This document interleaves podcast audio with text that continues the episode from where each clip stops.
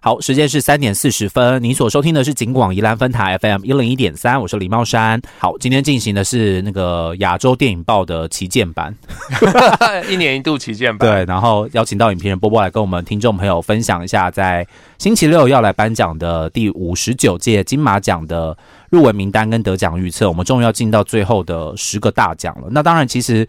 接下来这些电影我们应该前面都有提过了啦，哈，我们可以直接进入那个预测的部分。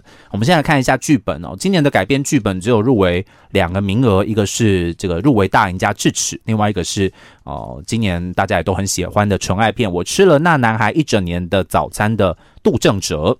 嗯，对，好，那这个最好预测啦，智齿，智齿，一定是智齿，不可能是我吃了那男孩一整年的早餐。我们来赌鸡排，我还赌一年的早餐，我不敢跟你赌，好吧？OK，好，我一年来天天来金广送早餐好了。这个其实我们之前在那个呃入围名单刚公布的时候，就有跟大家稍微解释一下这个入围的机制哦，所以。呃，智齿应该还是相对强势了哈，在这个项目里面。对，因为呃，一般来讲，应该就是因为有一部很强的电影，而且足以得奖的电影，那因为名单不会只有单一项而已，尽量不要单单一入围，所以他一定会找其他也符合资格的作品进来。嗯，那今年的改编剧本一定也不止这两部而已，还有其他作品，包括可能《流麻沟十五号》也是改编作品。嗯，对，所以当最后只有入围了两项，我猜应该就是智齿是得主吧。OK，好，最佳原著剧本的部分就很精彩啦，哈，因为从里面有四部是今年这个剧情片的入围者，包括了《咒》、《哈永家》、《白日青春》跟《一家子咕咕叫》，另外还有一部新加坡电影叫做《花路阿朱妈》，它是在讲一个新加坡的大妈，呃，在家庭里面遇到了儿子哦，要离家工作，然后空窗的状态之下呢，一个人到了韩国旅游，遇到了一些奇人异事哦。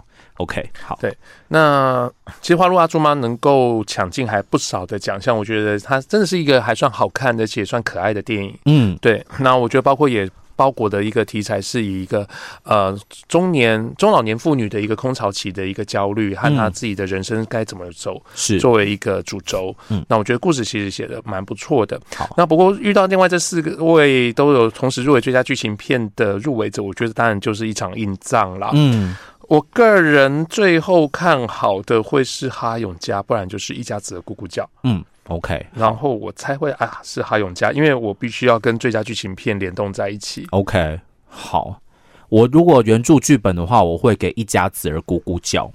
嗯，我觉得这个剧本它的起承转合相对来说比较，呃，说它有规矩吗？不能说它有规矩吧，就是。我觉得他在一个架构上面给我比较多不同的想象跟体验。我觉得他是在说，如果单纯的去聊这个剧本的呃故事概念的时候，我觉得他跟咒其实都有一个特点，就是它是有一个很强大的概念，很不错的呃一个剧本概念在后面。嗯，那之后他才增加血添加血肉进去，把故事变成一个呃可以拍的出来的。对，那所以这样的剧本其实我觉得都蛮特别的，甚至我觉得咒如果真的拿奖，我也不会太意外，因为他的是最精彩就是。在剧本这个项目，好。不过今年入围剧本的这个七个项目，包含了原著剧本五项跟改编剧本的两项哦，其中有六个是这个导演自编自导哦，所以我觉得这个可能未来呃可以做一些改变啦哈，就是剧本归剧本，导演归导演的机会，不知道会不会再大一些，因为都是自导。自导自编哦，就或许会少了一些不同的刺激，这样子好，所以这个是剧本的部分。不好意思，我们真的速度要加快，节目时间有限哦。那当然，大部分的电影，请听之前的 podcast 好不好？我们这个我们会放链接在在下面推广一下，这样子。这家新演员有黄心婷的咒，她就是演这个女主角蔡轩院的小朋友；还有哈永家的张祖君，他在这个家庭当中饰演呃二儿子的儿子哦，在里面算是一个我说的他是甘草角色了，但他是贯穿整个剧情当中。那再来就是周星哲，我吃了那男孩一整年的早餐。这个被吃了早餐的男孩，被吃了早餐的学长。OK，白日青春的林诺啊，是饰演这个巴基斯坦的移民哦，他的戏份非常非常的重。如果大家有看过白日青春的话，会被他的演出非常非常的惊艳惊喜。而且据说他本人不是这样子的人哦，本人非常的密死这样子。还有这个一家子的咕咕叫的胡志强。嗯，好。那今年新演员的话，真的是照年纪来讲，周星哲是最老的一位了。大家真的真的是就是一班子演员全部二十以下、二十几以下这样子。嗯对，那我自己会看好是胡志强。，OK，对，因为呃，我觉得他的之前我们其实，在谈一家子的姑姑家的时候就提过提到过，其实胡志强的存在感非常非常的强，这个演员就已经准备好了。嗯如果新演员奖，我我自己在评定这个奖项，比较不单纯只以演技来看而已，嗯而是说这个人他准备好了没？他是不是得过这个奖？得到这个奖之后，可以得到更多的获得更多的角色去让他发挥，以后变成台湾影坛的一个重要的一个演员资产。我觉得这件事情相当重要。OK，好。如果是我的话，我也会给一家子儿咕咕叫的胡志强，因为我觉得其他四位未来在呃戏剧上面的演出或许不是这么多。那一个最佳新演员，一个演员作为职业，我觉得目前胡志强是可以看到他未来最大的可能性的。而且他专业专业的样子，我们可以想象得到。对，但这个这个奖真的有时候会看实际演出，有时候会看未来性哦。这个是一个真的很特别的奖项切入点。就跟新导演很像啊。对，新导演今年入围的五项作品，我觉得都非常好看。都好看。都好看，大都鼓励大家可以把这五部新导演的作品补起来。然后，呃，金马影展也有把这个最佳新导演的论坛放在网络上面哦，我觉得可以听到很多不同的故事，包含了《黑的教育》的柯震东、《白日青春》的刘国瑞、《花路阿朱妈》的何书明、《查无此心》的曾荫庭，还有《海鸥来过的房间》的孔庆辉。那我自己预测的话，我自己非常喜欢孔庆辉的《海鸥来过的房间》。嗯我觉得他是一个，呃，我我自己很喜欢作者导演啦。嗯那我觉得其实他的呃完成度不一定是最高，嗯然后可是我觉得他透露出来。呃，导演他必须要做的事情，他必须要对这个本来的海鸥，就是契诃夫的剧本要够熟悉，然后再加上放在放进他自己的故事里面，再重新揉成一件事情。我觉得这孔庆辉做的其实还不错，OK，如果是我的话，我也会给孔庆辉耶。啊，真的吗？对，因为我觉得最佳新导演在个人就是风格强烈的部分会加非常非常多的分数。，对，像以前乌尔善也是啊，即使他没有入围最佳影片，可是他还是可以拿。还有那个毕赣嘛，毕赣对这个风格非常强烈的导演，我觉得在这个项目里面还是有一些。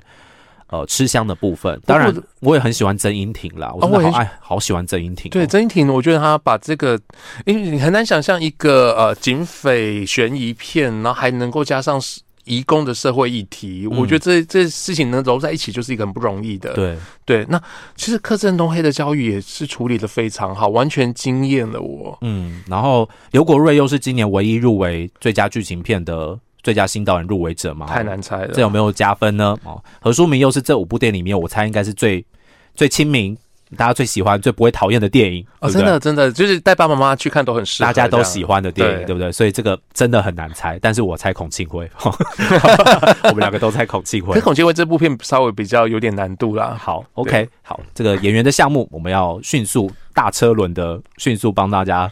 就是回顾一下最佳女配角的部分，有哈永家的林詹真妹，她在哈永家当中是饰演这个一家之母，一家之母哈，这个阿嬷的角色哈。那原路山旮旯的余香凝呢，她在这个原路山旮旯里面是一个五段式的恋爱故事，她在里面饰演这个男主角其中一任的女伴哦，但是她的戏份相对来说，在这几段的故事恋情当中是吃重的，欸真的。是可以想象当初为什么要抱女主角。哦的确是有女主角的那个戏份跟重量，对对对然后名气哦，可能也比其他人更多一些。对，其实我在看的时候，我想我认不太出余香凝是谁，可是当她出现的时候，哦，OK 啊，我找到了。OK，那接下来是最后真相的方玉婷，是去年最佳呃新演员的得奖者，以及两位一家子的咕咕叫的母女杨丽英和李梦以画。我猜杨丽英，要猜杨丽英，我希望是杨丽英，但是我觉得应该会是林詹真妹。好，我自己的排排的顺序的话，我觉得杨丽英、于香凝、方玉婷、林詹真妹，然后最后才是李梦怡画。哦，会排比较把我的预测排的比较后面一点，这样子应该不是故意的啦。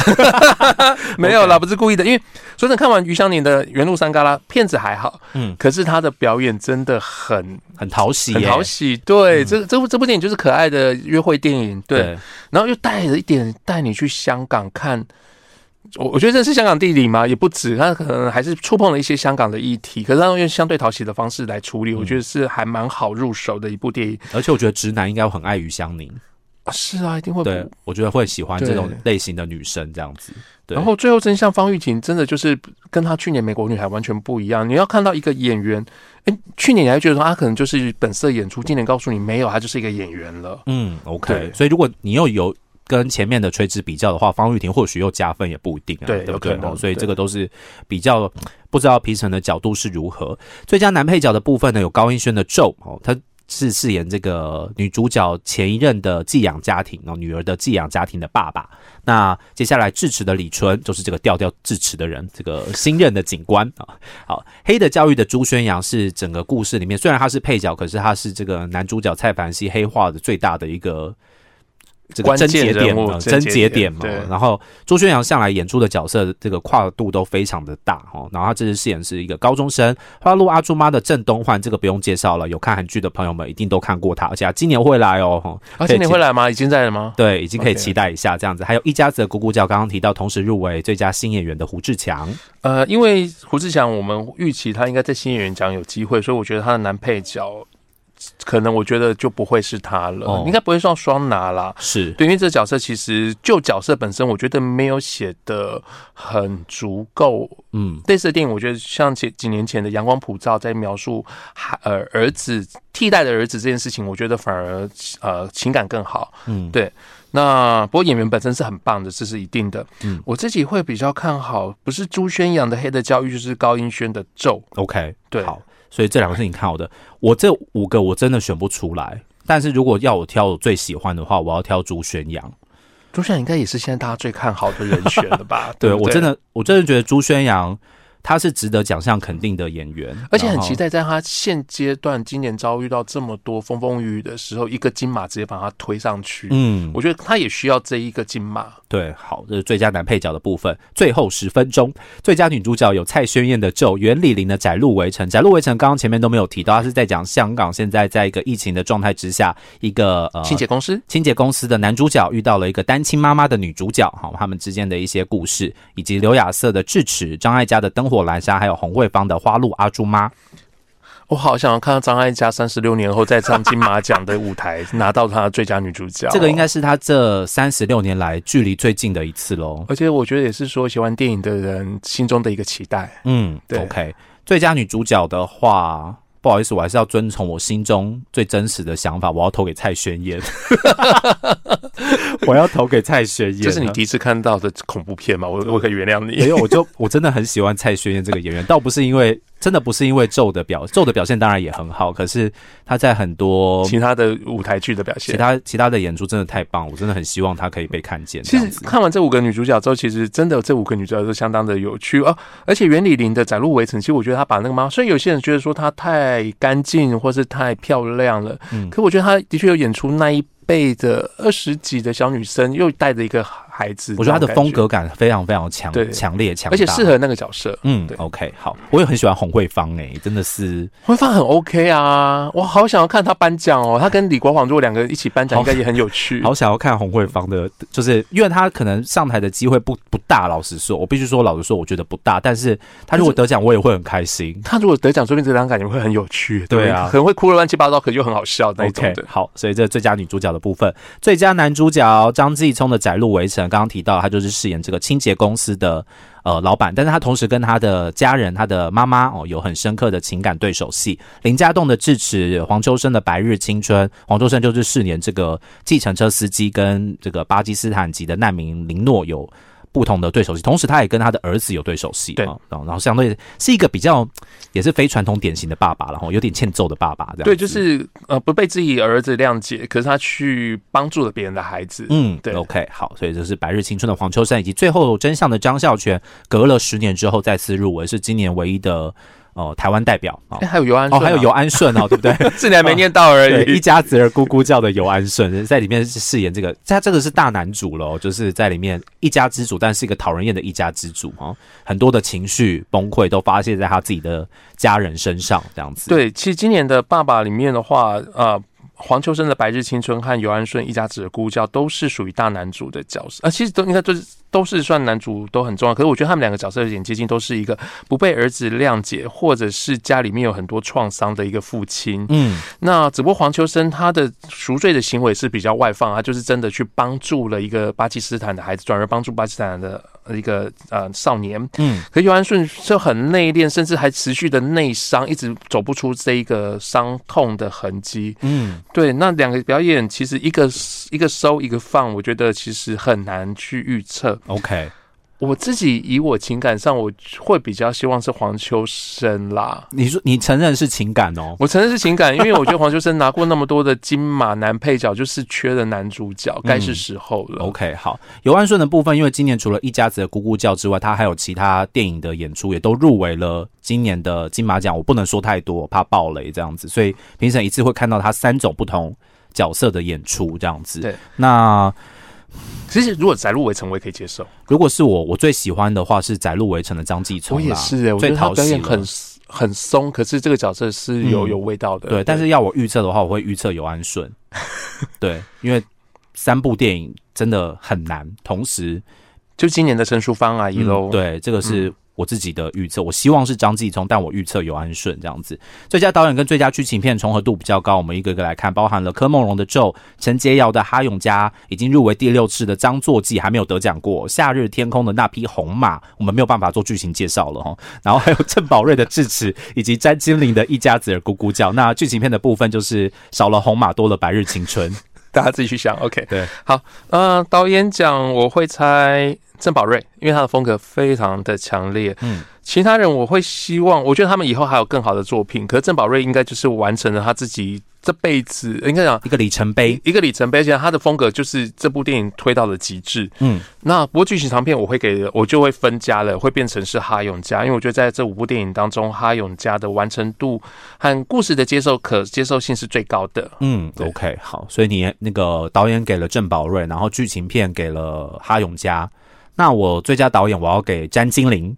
哦嗯我太喜欢詹金玲了，虽然她这次的表现我没有特别的喜欢，可是还我觉得还是有在我的预期水准当中。所以是个人情感啦。对啊，个人情感，对对对，我就是喜欢她怎么样。然后呢，再加剧情片的部分，我要给咒。我觉得咒是这五部剧情长片里面最特别的存在，不是说它是一个类型片，而是包含它的拍摄手法跟类型，然后以及带给观众的视觉体验。还有它整部片的动机，我觉得很棒。对，这个都我觉得是搞不好近十年来都很难感受到的一个电影。然后在金马五九，因为明年是六十周年，我觉得六十周年相对给奖会比较呃保守一点。老实说，我会觉得这个样子、相对保守，但是我觉得在这个时间点，咒的出现可以给呃。怎么讲？电影圈一个比较不一样的刺激吧，嗯，尤其是类型电影要得奖真的不容易，所以我会给咒。不会啊，明年也有鬼片啊。OK，很多不同类型的电影在这个十一月十九号金马奖颁奖典礼，明天就要揭晓啦。今天再次的感谢波波 OK，谢谢大家，明天呃下个礼拜一同一个时间再会了，明天金马见。拜拜。